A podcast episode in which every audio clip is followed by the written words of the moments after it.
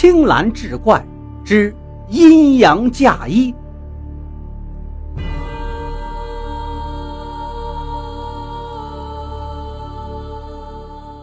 富贵镇虽不是很富，但是富翁还是有的。要说起富来，世代从商的林家自然排第一。今天富贵镇到处张灯结彩，比过年还热闹。整个镇上的居民都出来了，原因是林家的家主林富生今天成亲。富贵镇上所有的酒馆饭庄今天的消费都由林家出钱。路上，一个浩浩荡荡的迎亲队伍正朝李府走去，新郎骑着一匹棕色的大马，身后是华丽的八抬大轿。队伍到李府接到新娘后，便掉头返回了林府。一路上锣鼓不断，这倒没什么稀奇的。稀奇的是，新郎旁边的两个家丁正抱着一箩筐的碎银子，边走边撒。围观的百姓抢的是热火朝天，还不时地发出“林家就是有钱”的感叹。到了林府，一筐碎银子没有撒完。两个家丁干脆把碎银子倒到了大门外。林府内，一拜天。慢着，林富生打断了司仪的吆喝声。我林家有一件祖传的嫁衣，是传家之宝。按照祖训，每个嫁入我林家的女子都要穿上此衣成亲。说话间。一个丫鬟已用双手将嫁衣拖了上来，所有人的目光都被这件嫁衣吸引了。绚烂的红色十分耀眼，仔细看去，能看到霞帔上用金丝线绣好的花纹，金光闪闪的凤冠上还镶着雪白的珍珠，不愧是林家的传家之宝。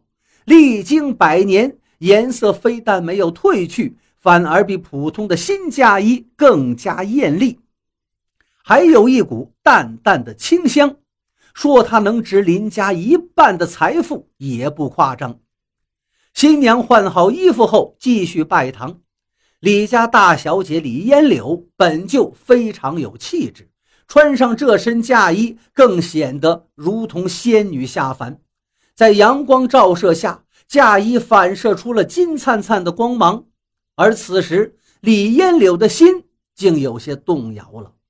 他在犹豫自己到底要不要按计划进行。林富生到院里陪大家喝酒去了。李烟柳盖着盖头坐在屋里，心中纠结：我到底要不要按计划偷走林家的传家宝，然后跟我爹一起逃走？毕竟我和富生哥也是从小玩到大的。大概过了一炷香的时间，从窗户透进来的阳光照在了地上，嫁衣上的金色光芒消失了。李烟柳心一横，嘿，从小玩到大又怎么样？那都是为了欺骗他的感情，而且他不是喜欢了我的贴身丫鬟小雨吗？我就把小雨推进了井里，这事早晚也会被他知道。我不跟着爹一起离开，难道还在这等死吗？唉，可是这林家戒备森严，我只能借三日后回门的机会跟爹再走了。想到这儿，他便不再想了，只是静静地坐着。月亮爬上了树梢，林富生缓缓地向新房走去，他在门口却停了下来。六儿，我喜欢的是小雨，你知道的。这么多年来，我一直把你当妹妹看。娶你完全是我娘和你爹的主意。我去书房睡了，你也早点睡吧。林富生的脚步渐渐远去，消失了。李烟柳的嘴角露出一抹邪笑，暗道：这样正合我意。他一把扯下盖头，嘴角的邪笑消失了，取而代之的却是惊恐。他感到一股寒气正在往自己身体里钻。顷刻间，他的身体就僵住了。突然，他开始大笑起来，一边笑一边在头上乱抓，头饰全都抓落一地。林家的财产都是我的，都是我的。他一边喊着，一边胡乱撕扯。天放亮时，林富生匆匆跑向李烟柳所在的新房，一边敲门一边喊：“柳娃儿，快起床了，今天还要给我娘敬茶呢。”此时的房间内，到处都是被撕烂的红布。李烟柳披头散发的躺在地上，睡得正香。被门外林富生的声音惊醒后，他慌忙爬起来，回了一句：“知道了，富生哥，我马上就来。”接着，他脱下嫁衣，草草地整理了一下房间，便开始梳妆打扮。昨晚的事情似乎没被任何人发现。接下来的几个晚上，李烟柳没有再像那夜般疯狂。三天过去了，终于到了回门的日子。李烟柳早早就起了床，林府的门口放了一台轿子，五只大箱子。李烟柳看着中间那个箱子，想着昨天放进箱子的嫁衣，马上就要属于他们李家了，他的嘴角不由得微微上扬。柳儿，我来的有点慢了，我娘一直在交代我要保管好那件嫁衣，把嫁衣完好的带回来。林富生从府里跑出来，笑呵呵地说着。李烟柳正要开口说话，一个家丁也从里面追了出来：“老爷留步！老爷呀，老夫人的老毛病又犯了，现在难受的紧，您快去看看吧。”“哦，六儿，你先回去，我去看看娘。”林富生的眉头皱到了一处。“富生哥，我跟你一起去吧，情况特殊。”我想，我爹也会理解的。那不行，回门的事不能耽搁。你先回，跟爹解释一下。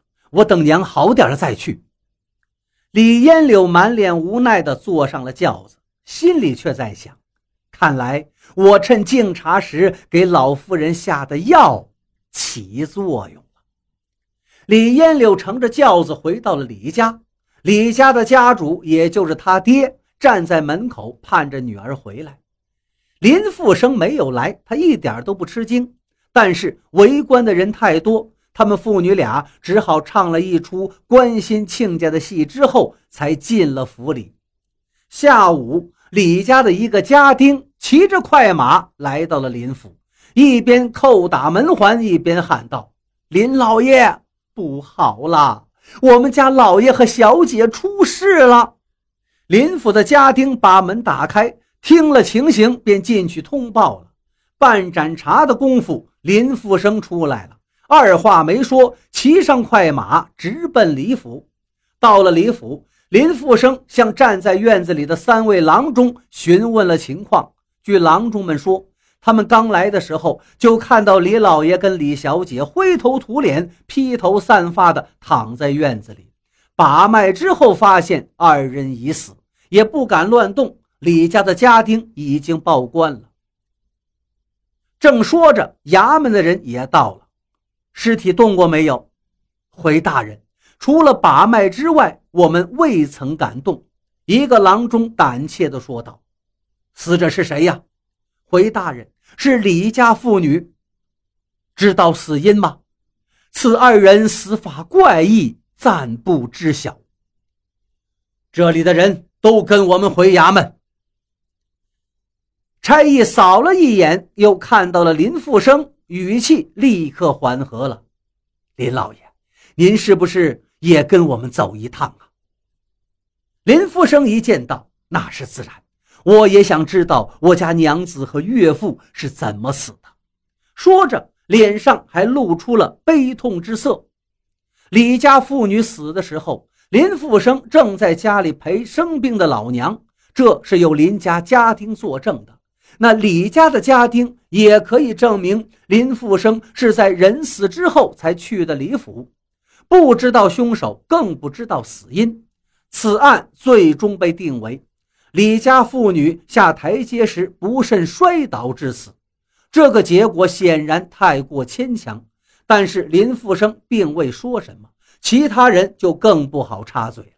况且林富生将李家的财富全都分给了富贵镇的百姓们，他们便更加不再理会这个结果是否合情合理。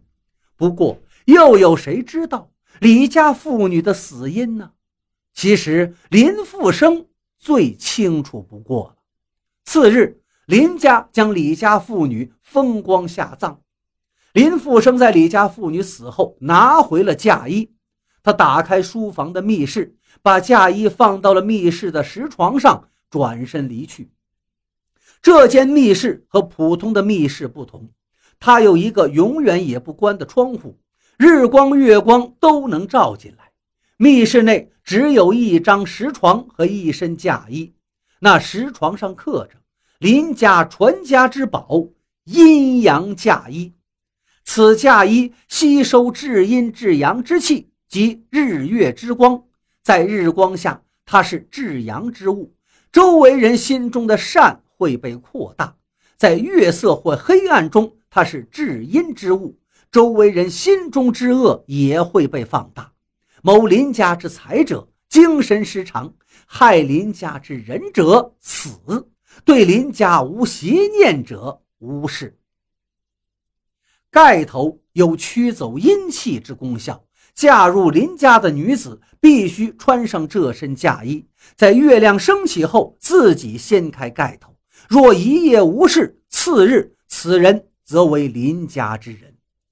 林富生离开密室后，到李家妇女的坟上烧了一张纸，上写道：“人为财死。”